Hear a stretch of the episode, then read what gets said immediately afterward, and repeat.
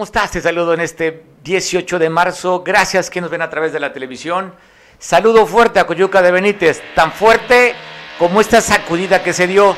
Estamos buscando tener la información, pero de acuerdo a los primeros reportes, hablan que estaría cerca de las cosas de Guerrero y estarían hablando que cerca de Coyuca. No está, no hemos confirmado, estamos buscando este, datos oficiales, estamos viendo a través de Protección Civil o el Sismológico Nacional publica algo. Lo último que publicó fue un movimiento telúrico en Manzanillo, ¿verdad? En Manzanillo y en San Marcos, pero hasta el momento no se sabe.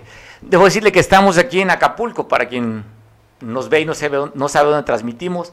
Se sintió el movimiento fuerte aquí en Acapulco. Nos están reportando que en Atoyac de Álvarez, que también están viendo allá por televisión, se sintió fuerte el movimiento. Coyuca, no podemos comunicarnos, estamos hablando a los teléfonos de oficina que también nos ven por televisión y esta empresa de telecomunicaciones también tiene presencia en Coyuca de Benítez y las oficinas que tenemos allá con los colaboradores no contestan y tampoco podemos enlazarnos vía telefónica. Nos mandan, nos mandan eh, a buzón todas las llamadas de los colaboradores en Coyuca.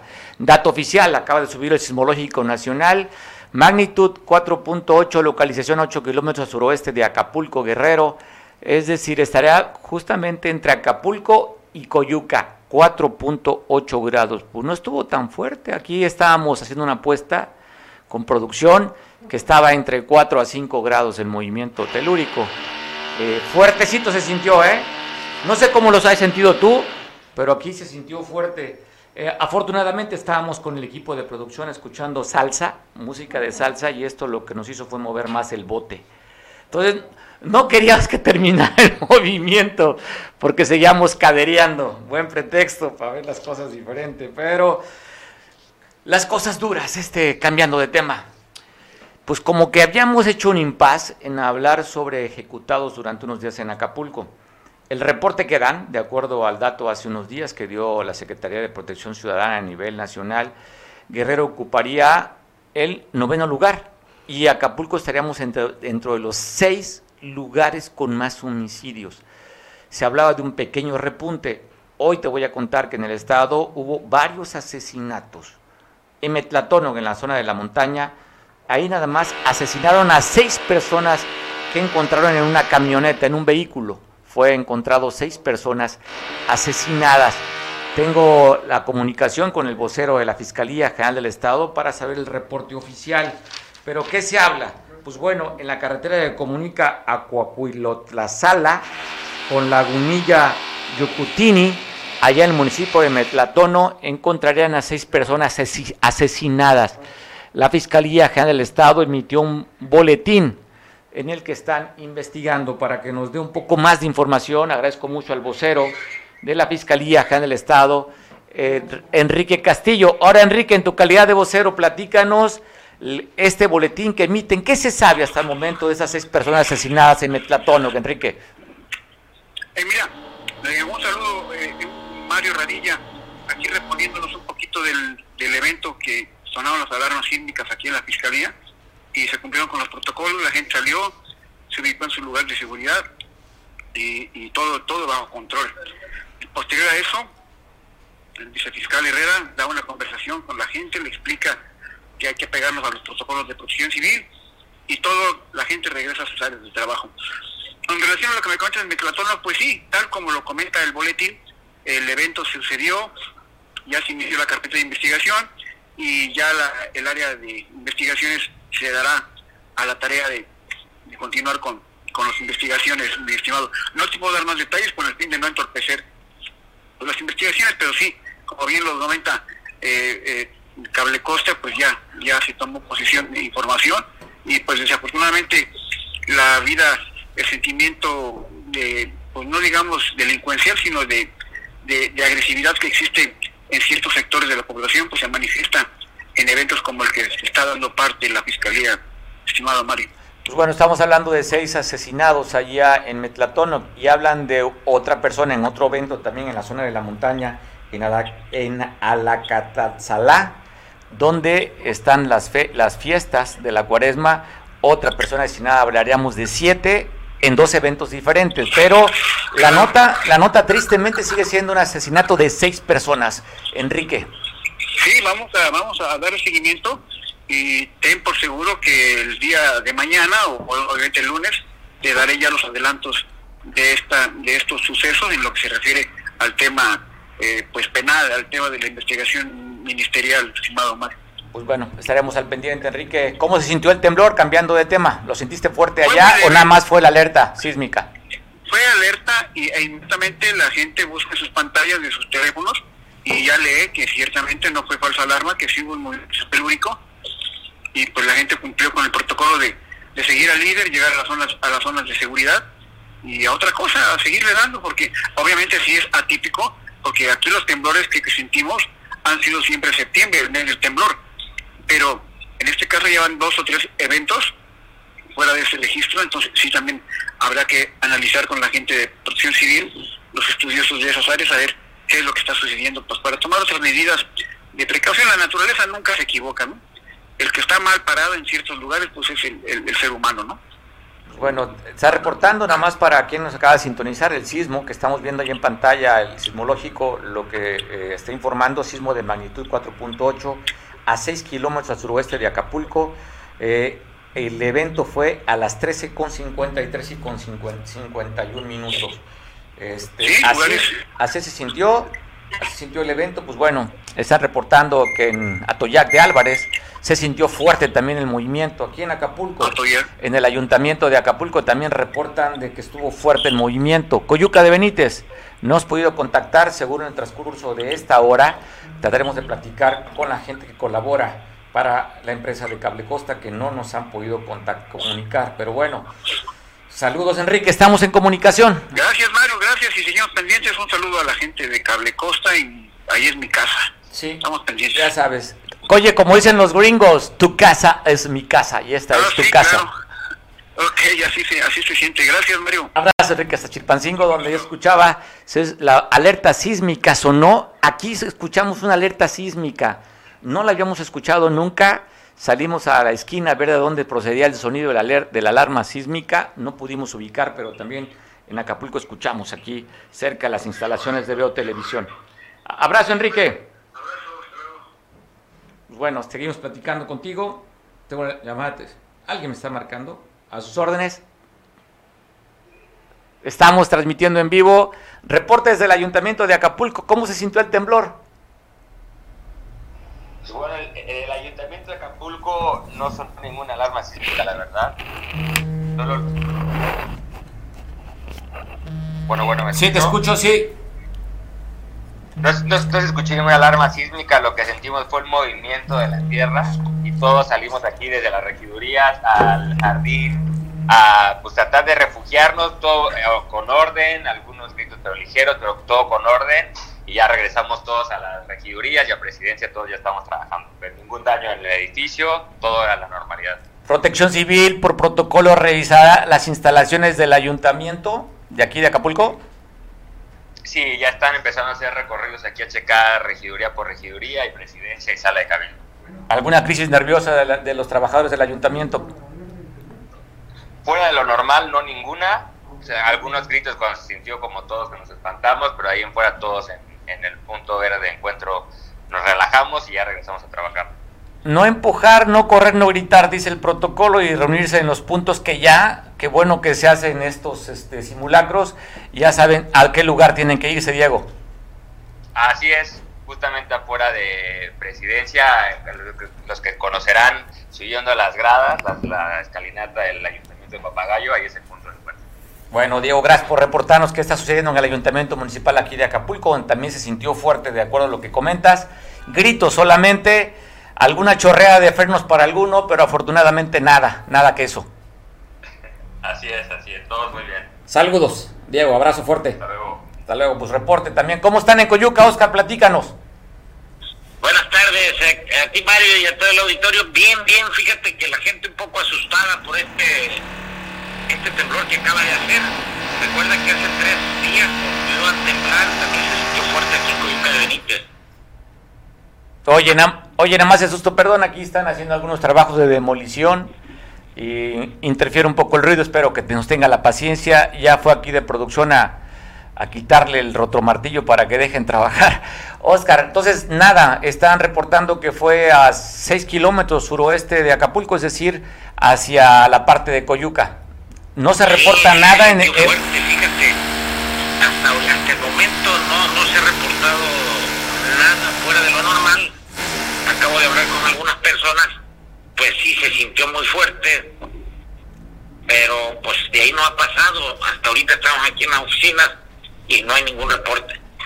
Oye, Oscar, eh, nada de reporte. Estamos, estábamos tratando de comunicarnos algunos teléfonos celulares y teníamos problemas para la comunicación en Coyoa. Quiero pensar no es que se haya caído la red, sino que la gente está llamando para avisar que están bien. Sí, claro.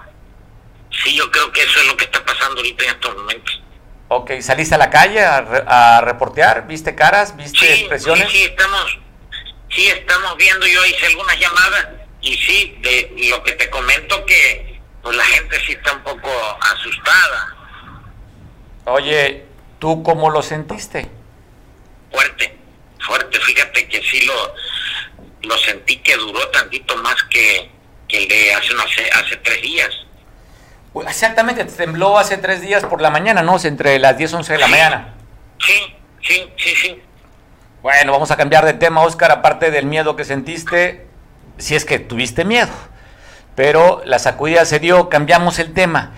De lo que sucedió en San Jerónimo, que el día jueves fue detenido un, un colaborador de Glafira Meraza, quien es la alcaldesa de allá de San Jerónimo, se habla de este director de tránsito municipal que golpeó a una a la propietaria de unos juegos mecánicos ahorita que está la feria en San Jerónimo. ¿Qué sabes de esto? Platícanos, Oscar, de esta pues este evento. lo, lo, lo, que se comenta en, en publicidad, pues que sí había pedido 100 boletos para subir a los juegos, que la empresaria se los mandó con otro uniformado, pensando en que pues, se los iban a dar y al reclamar el que no les habían dado nada, le quisieron dar otro otro boleto, pero no, no les pareció.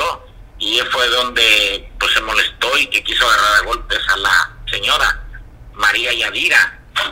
Tenemos imágenes que ahorita vamos a dejar correr de la detención donde están llevando a, a Barandillas a este funcionario que responde al nombre de Jesús Edwin Camargo.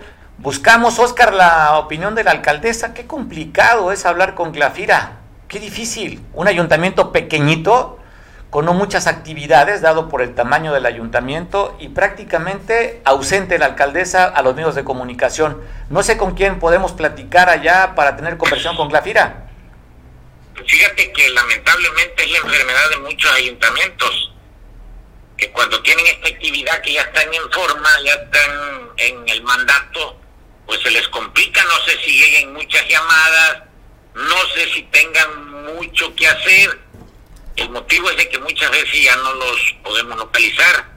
Y aquí la mala, la mala pues experiencia de este chavo, pues es la falta de, de experiencia, pues. A ver, no es experiencia, Oscar, es la prepotencia con la que llegan estos funcionarios creyendo que son dioses. El señor, de acuerdo a lo que dice el reporte, pues quería 100 boletos, le dieron 25 y se enojó. Lo estamos viendo ahorita en pantalla, donde está en barandillas. Y te digo, buscamos la opinión de la alcaldesa para saber qué fue lo que sucedió. Eh, el área de comunicación social, pues imposible, ¿no? no hay forma de comunicarse.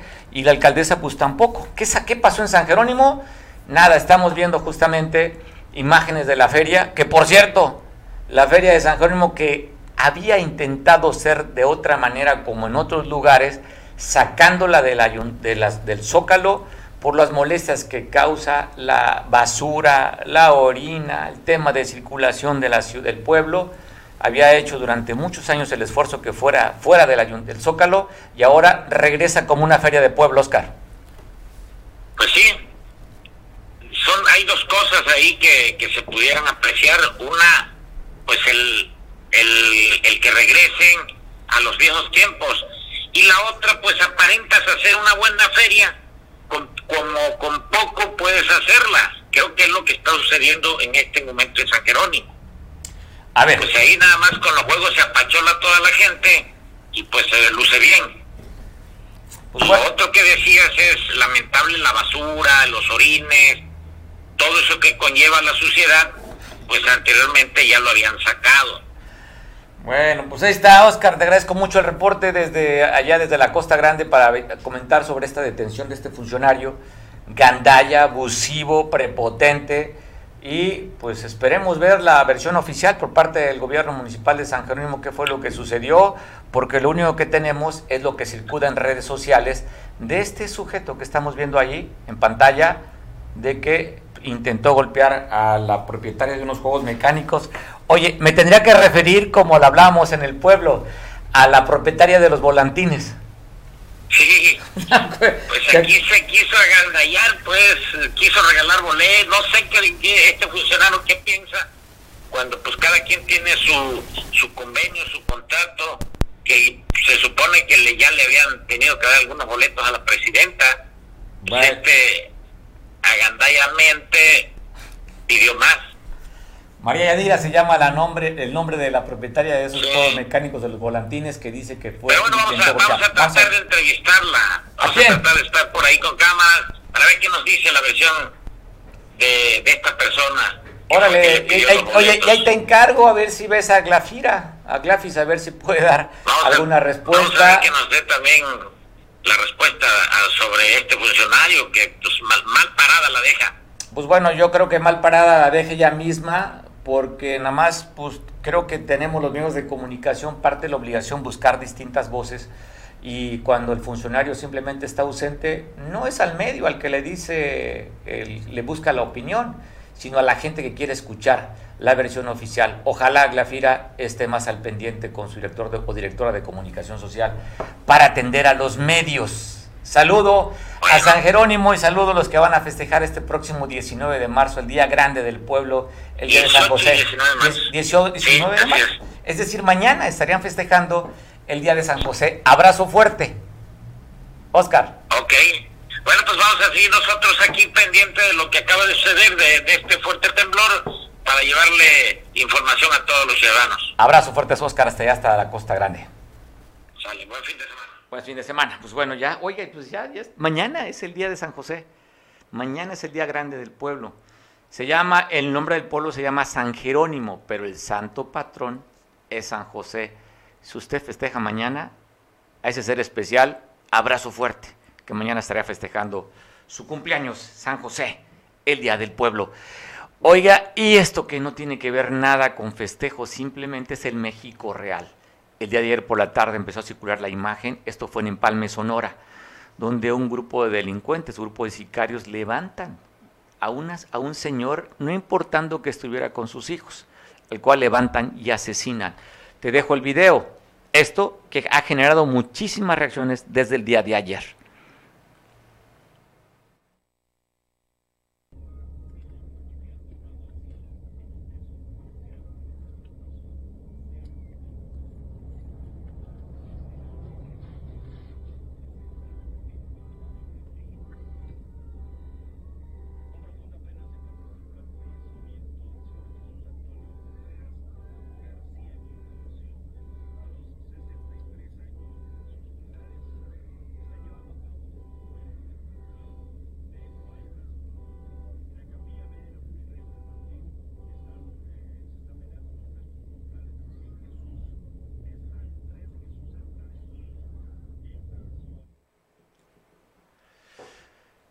Pues ahí está, las imágenes durísimas. Ese es el México, el México violento. Sonora, que por cierto el gobernador fue secretario de seguridad a nivel nacional. Y que está pasando, un problema grave allá en Sonora. Y hablando de problemas de seguridad y lo que tiene que ver con esta, esta promoción que están haciendo después de que la Suprema Corte de Justicia da hasta el 14 de abril para llevar la consulta.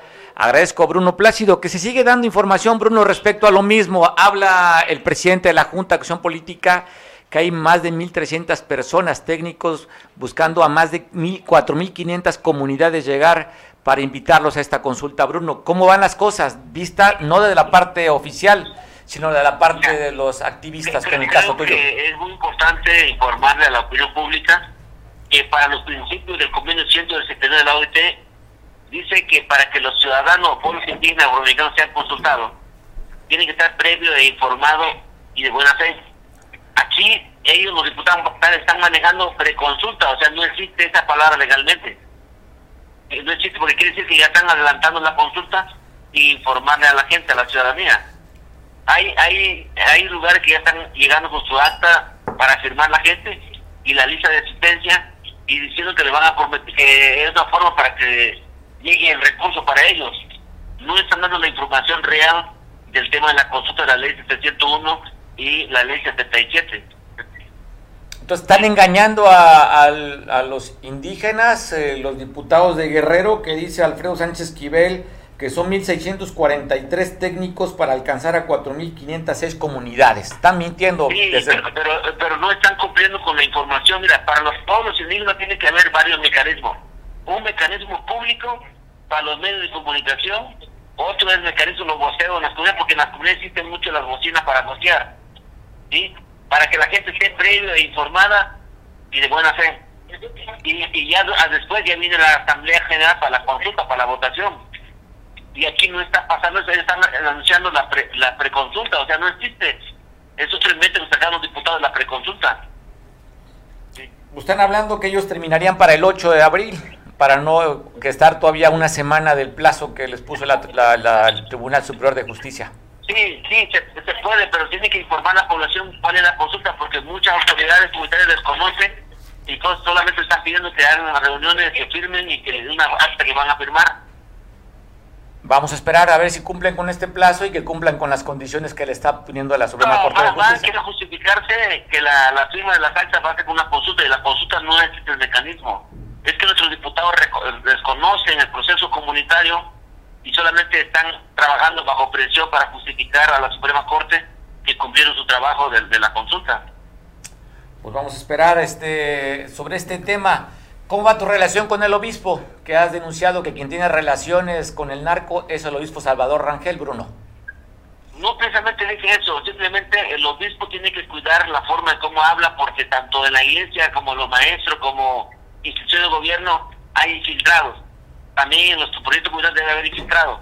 Es un tema, pero no podemos generalizar, eh, satanizar a un proyecto de derechos con unos cuantos que anden mal. O sea, lo que, lo que está mal, está mal Aquí es un derecho de pueblos indígenas afroamericanos y no pueden obstaculizar a que no ejerzamos este derecho. Pues bueno, vamos, porque ese, ese tipo de declaraciones también ponen alerta a mucha gente, Bruno, lo que dice el obispo. Pues sí, pero tiene que regularse porque el obispo, la iglesia es para promover la vida, la paz y no de generar eh, discursos radicales que, que, no permitan el ejercicio de derechos que tienen pueblos indígenas oprimidos durante muchos años y que hemos sido también como indígenas y afroamericanos. Oye, aunque el obispo ha reconocido que ha tenido acuerdo y acercamiento con varios grupos de delincuencia en Guerrero, inclusive él ha promovido que se sienten las autoridades con los grupos delincuenciales. Pero no es su papel del obispo sentar a la autoridad con, la delincuencia. Él tiene que sentarse con gente de paz, de trabajo, de, superación, pero no escucho ninguna reunión con gente que, de, que quieran buscar alternativa de pacificación en el Estado. Oye, esa, esa frase que dice hay que estar bien con Dios y con el diablo, ¿le quedaría al obispo? Pues mira, yo sugiero que la iglesia, uno de sus principios de, la de su fundación es promover a la vida, promover eh, la pacificación, pero si tú revisas el Papa, el, discurso del Papa para el mundo es otro, y el discurso del obispo es, va más a, favor de la delincuencia y a favor de, la sociedad que lucha por ejercer su derecho que se le ha negado. Pues bueno, Bruno, estaremos al pendiente contigo. Son corre el reloj para los diputados y a ver si pueden cumplir con la meta que se puso. No, ellos, van a justificar que cumplieron. Ahora nosotros nos queda como sociedad de manifestarnos y de organizarnos para impedir que se nos someta bajo la justificación de la consulta. Tu organización, que es una organización muy fuerte, Bruno, que además de ver temas de seguridad, ven también apoyo y, y estar muy cerca de las peticiones de las comunidades donde tú tienes presencia esta fortaleza que te da, seguramente tendrás abogados también, que en caso que no se cumplan, ¿vas a hacer algún documento en caso que no se cumpla? Eh, estamos en una reunión este fin de semana, tenemos otra asamblea para eh, eh, evaluar lo que están haciendo los diputados y lo que están recorriendo las personas en cada municipio. Ya tenemos datos lo que está pasando en Ayutla, en San Luis Acatlán, en Xochitlahuaca, y, solamente algunos diputados mandan a su representante a llevar la, lista de asistencia y el acta de asamblea y no le informa a la gente sobre qué va a convocar la asamblea. Entonces estamos evaluando, este fin, este fin de semana tenemos otra asamblea para evaluar y ver qué, qué camino seguir después del día lunes. Pues estaremos al pendiente, Bruno Plácido, líder de la UPOEC. Te mando un abrazo fuerte y estamos en comunicación. Gracias, señor Rodríguez. Hasta luego. Bueno, estamos escuchando. De verdad, el tema es importante. ¿eh? O sea, si le hemos dado seguimiento y seguiremos dándole cobertura y seguimiento a esto, porque, como nos comentaba Roberto Camps, que al rato platicaremos con ellos, en que en caso de no cumplir, pudiesen bajar a todos los diputados del Congreso de Guerrero y probablemente alguna autoridad también que se fue, que también está siendo observada. Es que el tema va a dar para mucho que hablar durante estos días. Quiero contarte de esto que sucedió en Iguala. Mire nada más. Una madre trabajadora, dos de la mañana. Ellos se dedicaban a vender pollo.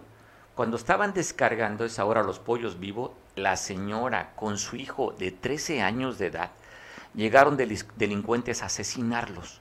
¿Sí? Como escucha usted, estamos viendo la fotografía donde fue el asesinato en la bodega, en la colonia Giral le decía yo a las 12 de la mañana aproximadamente cerca del crucero poniente en la carretera que comunica Iguala con Ciudad Altamirano, ahí fueron a asesinar a esta madre con su hijo.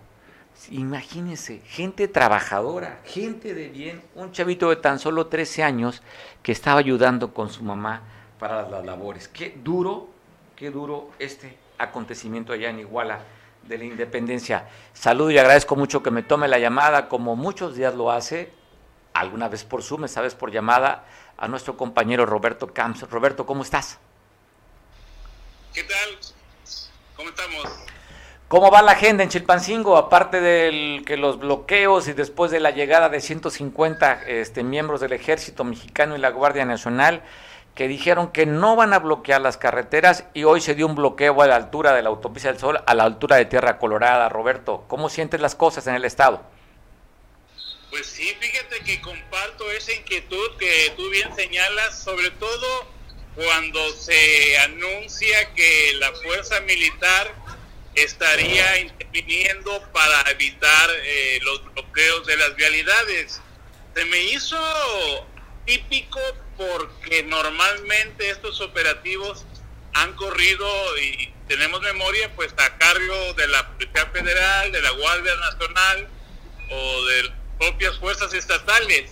Este subirle el tono al uso de la fuerza pública a un cuerpo castrense que no tiene muy buenas referencias en cuanto a al respeto de los derechos humanos, incluso hay muchos episodios a lo largo del país de, de abusos, de desapariciones, de muertes, eh, por exceso de la fuerza pública, sí me llamó la atención que se trasladara Guerrero en el escenario de los bloqueos carreteros. Tal pareciera que se quiere mandar eh, un mensaje eh, de que ya no se va a permitir de ninguna manera y en el costo que pudiera suponer de incidentes violentos el bloqueo de las realidades, que por supuesto es también una transgresión al orden público, se violenta eh, el Estado de Derecho y se agrede a ciudadanos en su libre tránsito, su derecho al libre tránsito. Eh, mira, eh, ese, ese hecho de que intervenga el ejército se puede prestar a muchas interpretaciones, pero, solo, pero también a, a una legítima preocupación de que pudiera desbordarse el clima de confrontación que normalmente vive Guerrero por la alta movilidad de los grupos sociales, que con causas justificadas, pero con métodos equivocados, eh, se apoderan de las carreteras y de las calles de, de Chilpancingo en este caso, ¿no? Oye, eh, Roberto, ¿no crees que también hay un mensaje? Ojo, a ver, es mi percepción, ¿eh? Cuando la CETEC dice, si no cumplen, reventaremos la revocación de mandato. Y al siguiente día, dos días después, llega el ejército. ¿No se te hace extraño después de, esa, de ese reto y es que lanza la CETEC de la revocación que la van a reventar en caso de no cumplir? ¿Vendrá por ahí? ¿O qué, o qué no sabe, o qué no sabemos? ¿O qué no sabemos que los cuerpos de inteligencia del Estado están leyendo para mandar a los militares? Ojo, a que no va a haber bloqueos carreteros a través de militares, los van a, los van a quitar.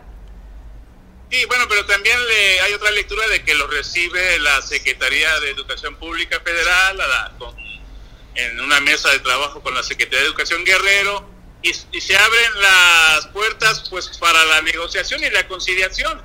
Sin embargo, tiene razón, se configura un escenario de, posibles eh, confrontaciones porque CETEG es un grupo que no se mide ya lo hemos atestiguado en diversas ocasiones y que pues a mí sí me generó, como a ti también eh, percibo, una preocupación, pero esperemos que pues el río no se desborde y, y no se den estos encontronazos que ahí está está puesta en la cancha, está, ahí está el escenario puesto. Comentábamos con nuestro compañero Pablo Maldonado, que nos apoya en la información desde la capital, y hablaba sobre, pues, no hay, no hay este, eh, algún pico de violencia en el tema de Chilpancingo, han disminuido las muertes violentas. Y entonces, como que no se justifica el hecho que llegue al ejército con la Guardia Nacional para un tema de seguridad en Chilpancingo cuando ha disminuido. Vienen a reforzar. Por eso mi pregunta, ¿qué no sabemos? ¿Qué sí sabe el gobierno federal para tomar estas medidas? O yo sigo pensando después, después del mensaje que manda la CETEC, a ver cómo va la zanahoria y el garrote, ¿verdad? Te recibo por un lado en la SEC, pero te mando al ejército por si te ocurre reventar la revocación. Sí, pero yo creo que también quizá nos estamos viendo muy de, pronto a que la presencia del ejército eh, tendría una dedicatoria para la CETEC y no, no, no lo veo así tampoco. También hay que... Eh, observar que se está anunciando un operativo fuerte del ejército en Guerrero para combatir eh, el, narco, el tráfico de drogas. Creo que tiene más que ver eh, un intento de pacificar a Guerrero con la golpeando la mesa porque habían dicho que habría sonado balazos y ya vieron que no da resultado. Y mira, Mario, auditorio, eh, no hay mucho que celebrar cuando nos dan las cuentas alegres de que eh, Guerrero ya no los primeros lugares de muertes violentas o homicidios dolosos. Estamos en el noveno, ¿no? Creo, a nivel nacional. Que hace casi un año eh, estamos en el noveno lugar y seguimos en ese noveno lugar y hoy Acapulco está en el sexto lugar de las ciudades con mayor mayores índices de violencia. O sea, creo que estamos en una curva aplanada en la parte de arriba, en el noveno lugar.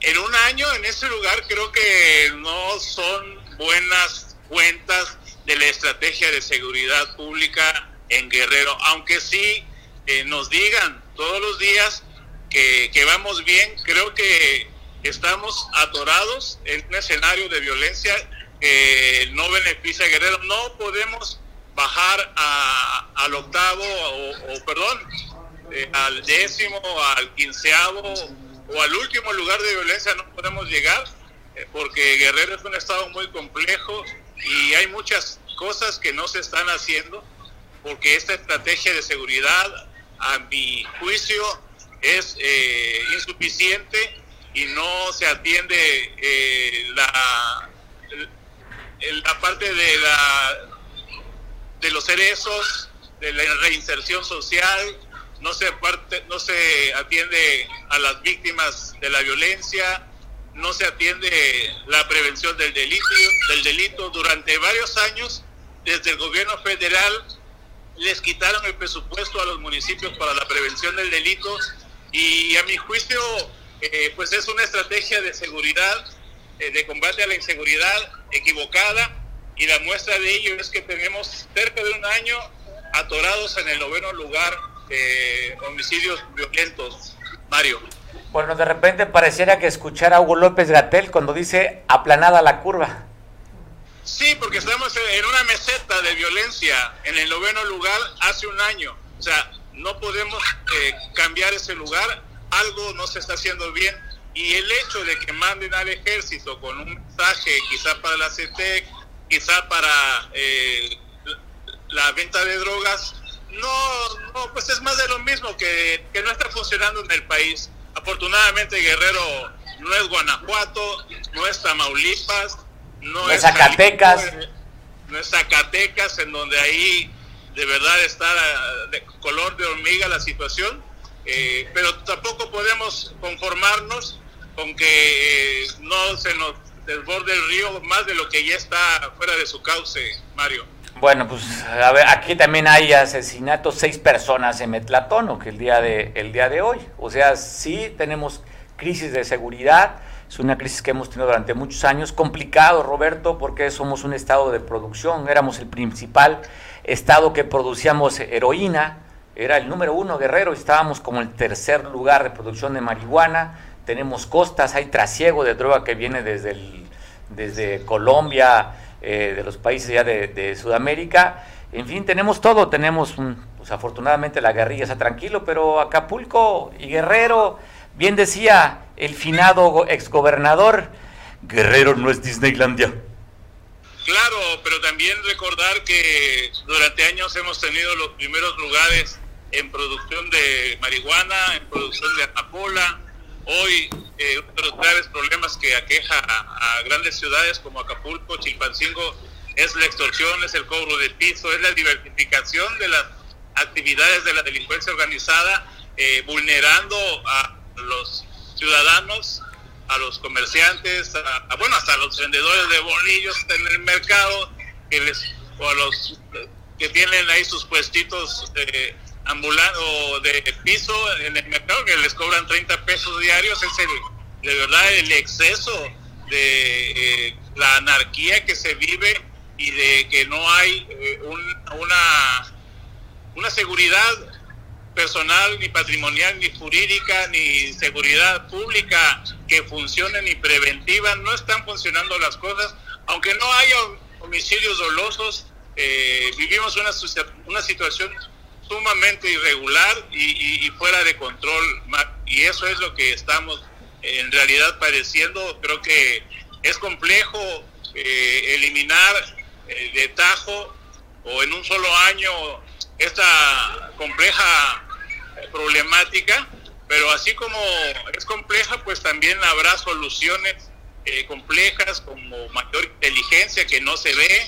No vemos, eh, hoy por fin nos enteramos de que la Fiscalía eh, había encontrado a cuatro culpables del asesinato de una señora en el centro de la ciudad por, para robarle, pero es una nota excepcionalmente distinta porque lo único que hacen en la fiscalía es actuar como una fiscalía de partes, en donde dicen que se abre la averiguación correspondiente y, pasa al archivo. Creo que hay que exigir aún más resultados en esta nueva etapa a la fiscal Sandra Luz Valdovinos y también al sistema de administración de justicia de los jueces o los juzgadores para bajar los altos índices de impunidad, que ahí, ahí sí se distingue Guerrero somos uno de los estados con mayor índice de impunidad.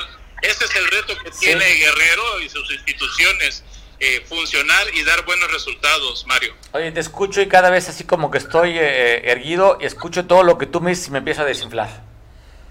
Pues bueno.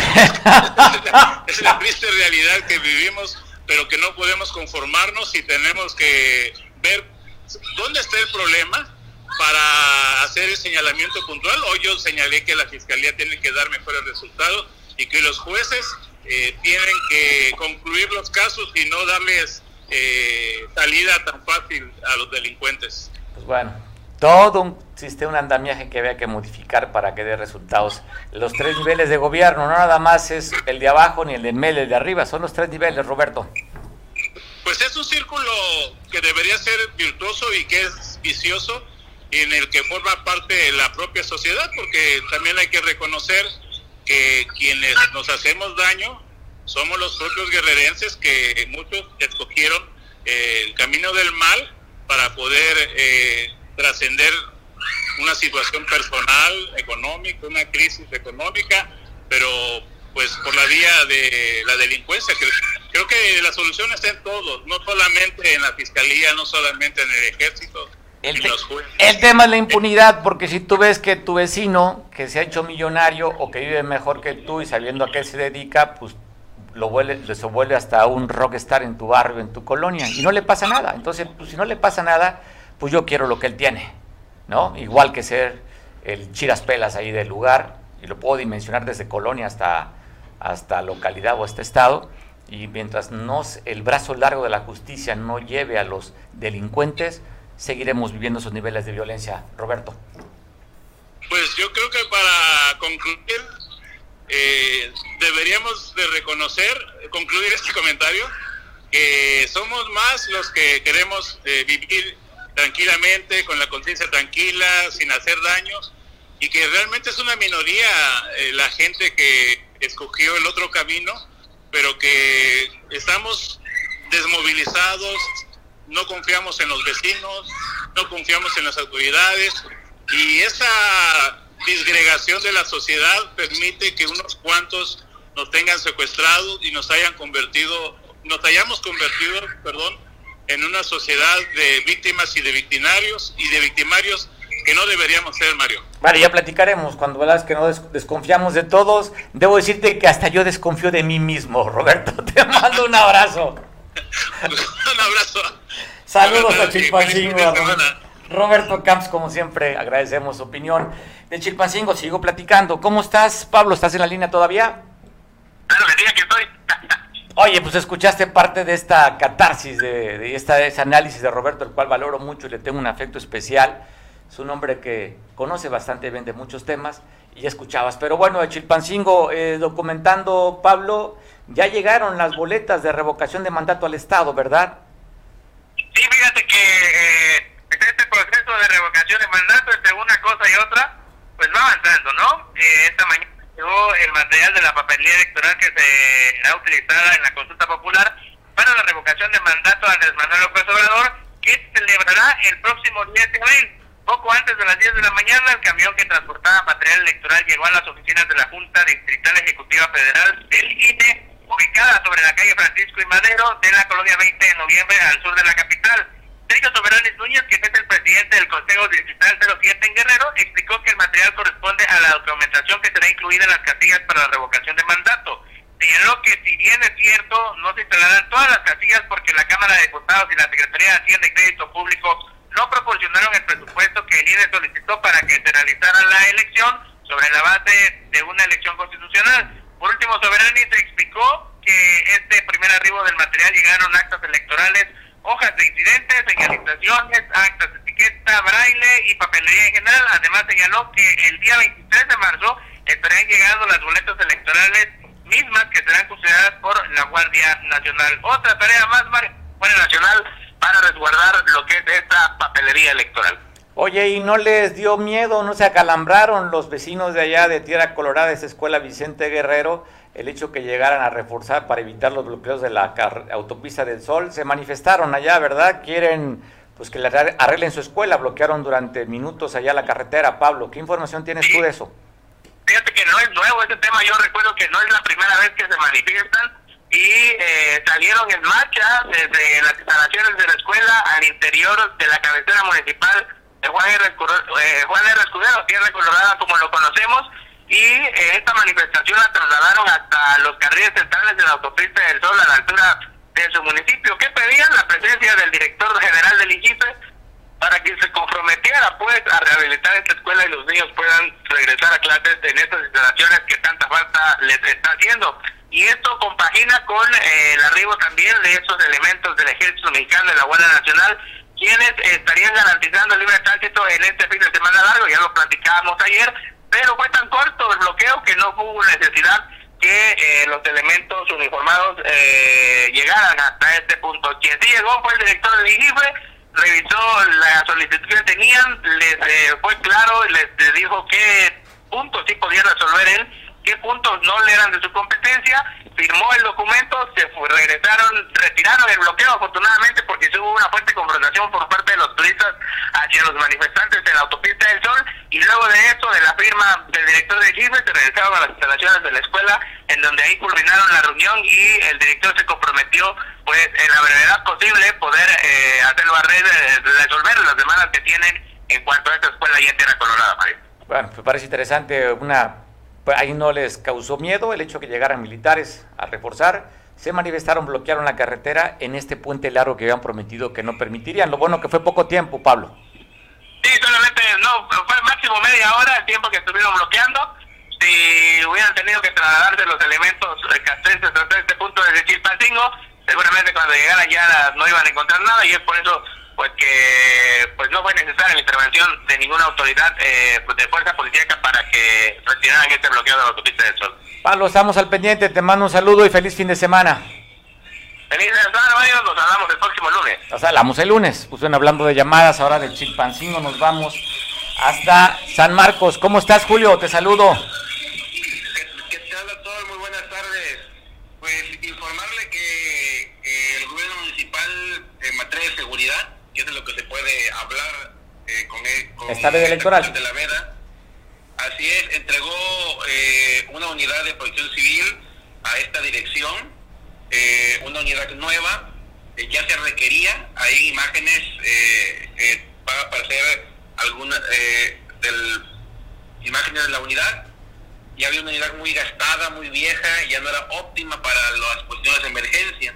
Y también agregar que el, el alcalde anunció ahí mejores condiciones de trabajo para el sector de seguridad, ya que es un sector muy importante para ahí, la ciudad de Samarqueña. Oye, eh, aprovechando, ¿se sintió el, el, sismo de hace poquito menos de una hora? Claro que sí, sí, aquí se sintió bastante fuerte el sismo, uh, aquí en la cabecera municipal de San Marcos, donde estamos en el segundo piso, se sintió muy fuerte, eh, aparentemente pues no hubo... Eh, en lo que es el centro de San Marcos no hubo una conmoción grande, simplemente eh, la gente eh, del ayuntamiento evacuó, sí se vio que evacuó eh, el, inmueble, pero pues no, no pasó mayores, no hubo euforia por parte de la ciudadanía, estuvo, estuvo todo muy, muy tranquilo. Pues bueno, qué bueno que reportas que sin incidentes el sismo que reportó el sismológico de 4.8 grados hace casi una hora ya, fue a las 10, a las o 13.53, estamos hablando que son 14.51, ya casi una hora se va a dar. Te mando un, un, saludo, fuerte abrazo a la gente que nos ve por televisión allá en San Marcos, Julio. Un abrazo, doctor, a todos. Abrazo, pues bueno, parte de esta cobertura que tenemos con los corresponsales desplegados en varias partes del estado. Y bueno, la gobernadora Evelyn Salgado hizo una gira de trabajo por la Costa Grande. Visitó Cihuatanejo, donde estuvo acompañada por Jorge Sánchez Alec y también estuvo ahí la presidenta del DIF municipal, la señora Lisset, en este recorrido. Estuvo el delegado regional de gobernación y lo que dijo la gobernadora, esas frases que dice que está comprometida a seguir trabajando. Ella, su corazón, sus manos y sus piernas y el cuerpo es para atender todos los problemas que hay en el Estado, que la coordinación que existe con los niveles municipales no debe romperse, que debe ser siempre una coordinación para sacar el bien del Estado. Visitó este lugar tan importante en el Triángulo del Sol, allá en Cihuatanejo, la gobernadora del estado.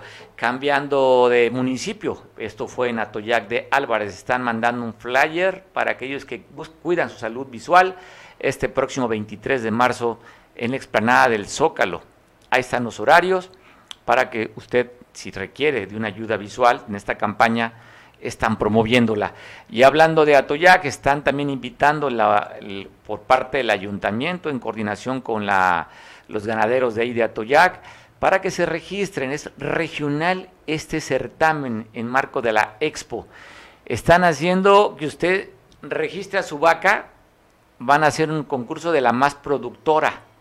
Eh, ahí están los premios, primer lugar, 10 mil pesotes, segundo lugar, 7 mil pesotes, como si fuera mucho con esta crisis, pero bueno, de algo nada, y además la satisfacción de decir, mi vaca es la que produce más leche, así como el patrón. ¿Sí? Para que usted se sienta que, que es muy productor de leche, bueno, la vaca, no usted. Pero si de alguna manera también se quiere sentir que usted produce mucha, pues lleve a su vaca a ver qué tanto produce y si gana usted el primer lugar, cuélgueselo en el pecho, usted como el mayor productor de leche. Ahí está el contacto 742 1123 164. Si usted quiere inscribir a su vaca, dice que de a partir de que se dio a conocer la convocatoria hasta el 23 de, así es, creo que hasta el 23 estarían recibiendo la solicitud para ver si usted se queda con este título, el mayor productor de leche. No sé por qué sonríe el productor, porque seguramente es productor también. Pues saludos a los que sí producen leche, en el caso de los ganaderos. Oiga, y cambiando, fíjese estas tristes historias, hablando del tema de la inseguridad. En Cihuatanejo, allá en Ixtapa, en la Marina, se dio el asesinato del que fuera gerente del restaurante Fisher. Se bajaba de su auto, según reporta la autoridad, cuando a 10 de la mañana pues lo asesinaron a esta persona de 34 años de edad. Así es que uno más a la lista. Y aquí en Acapulco se dieron asesinatos. Uno de ellos se dio en el viaducto, el viaducto aquí de Acapulco, allá por Metlapil. Una persona asesinada también que fue embolsada. Tengo la imagen. O no la ponemos mejor. Mejor nos dejamos el comentario, no ponemos la imagen. Es viernes, viernes de, de Puente Largo. Y bueno, también otro asesinato eh, fue ensabanado con un narcomensaje que se dio también aquí en Acapulco. Así es que, bueno, parte de, y no ponemos imágenes, ¿no? Para no quedarnos con estas que son fuertes y nos quedemos mejor con la imagen de la que consideramos que debemos exhibir y exponer. Pero también donde se pusieron gallitos fue ayer que llegaron afectados de esta unidad habitacional Cantaluna, llegaron al Cabildo de Acapulco a reclamar el poco apoyo que les ha dado el ayuntamiento. Por cierto, ¿alguien sabe dónde anda la alcaldesa de Acapulco? Con eso que decidieron que mejor no la exponían a medios porque pues le pasaba lo que el, lo que el bombero, ¿no? Este, pues la regaba cada rato. Así que mejor dijeron, vamos a guardar a la alcaldesa. ¿Usted la ha visto? ¿Usted ha visto alguna comunicación? Pues qué bueno que la hayan guardado, qué bueno que han seguido esa estrategia, porque la verdad no era una digna representante de este municipio, el más importante con ese tipo de declaraciones, pero ahí, en el cabildo, llegaron los afectados de Cantaluna y esto dijeron, y esto gritaron. ¿Tengo video? ¿No? Bueno, nos quedamos con el... Es que estamos guardando las cosas que no son agradables, simplemente estamos documentando lo que está sucediendo, porque sí queremos dejarlos al final con una imagen de lo que sí nos representa, pero queremos documentar también lo que está sucediendo. Y bueno, te cuento que también detuvieron a un menor de edad aquí en La Poza. Vea lo que llevaba este jovencito en su bolsa. Miren nada más, ahí está. Y ya detuvieron a más, ¿eh? pero en Cihuatanejo también en Agua de Correo detuvieron a otro, a César, con 10 bolsitas de mota. Pero me regreso con la imagen de la poza. Ya sabe usted, por debido proceso debemos respetar, no podemos poner imágenes de menores de edad. Pero este joven allá en la poza, hacia la parte oriente de Acapulco, allá en la zona diamante, llevaba 75 bolsas ¿eh? de, con características propias de la marihuana 82 bolsitas con características propias de la coca, 52 bolsitas con características propias del cristal, 20 bolsas más y 13 bolsas más con características propias de cristal. Este menor de edad que llevaba en esta bolsa toda esta variedad de dulces, de cosas que hacen que la mente se ofusque y vea, la, vea fuera de la realidad. A veces se requiere y se hace falta, ¿eh? sobre todo que ya se puede consumir de uso lúdico, ¿ya verdad la marihuana? Sí, pregunta a los jóvenes, ¿10 gramos se puede traer? ¿Y la sensación? Ay, lo sabe. ¿Usted se ha fumado marihuana? ¿Usted ha sido moto en su vida? ¿Ha probado algo? De esto que está pues muy de moda, ya ve, toda, casi todas las series o películas de más de mayores de edad adolescentes, ya están con el churrito de mota fumando, casi todas, ¿eh? las series. Antes era el cigarro en la época de los 50, 60 y se dio un alto consumo del tabaco. Ahora, pues bueno, están de alguna manera promoviendo, incitando a fumar marihuana. Este chavo, para aquellos que consumían, dirán, chingalo, ¿por qué no las tuve yo estas setenta y tantas bolsas de mota que le quitaron a este joven? Yo me quiero despedir en este fin de semana. Estamos a, por terminar, falta un minuto. ¿Por qué no ponemos la imagen? Esta imagen fue tomada por un fotógrafo aficionado. Está tomada en la parte de la escénica.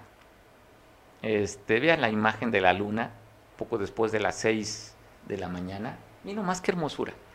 6 aproximadamente, lo que nos dice aquí el fotógrafo aficionado, 6, 10, 6, 15 de la mañana, en un lugar de la escénica, en este marco que está engalanando la luna con estas palmeras, cómo brilla el reflejo de la luna en la bahía más hermosa del mundo.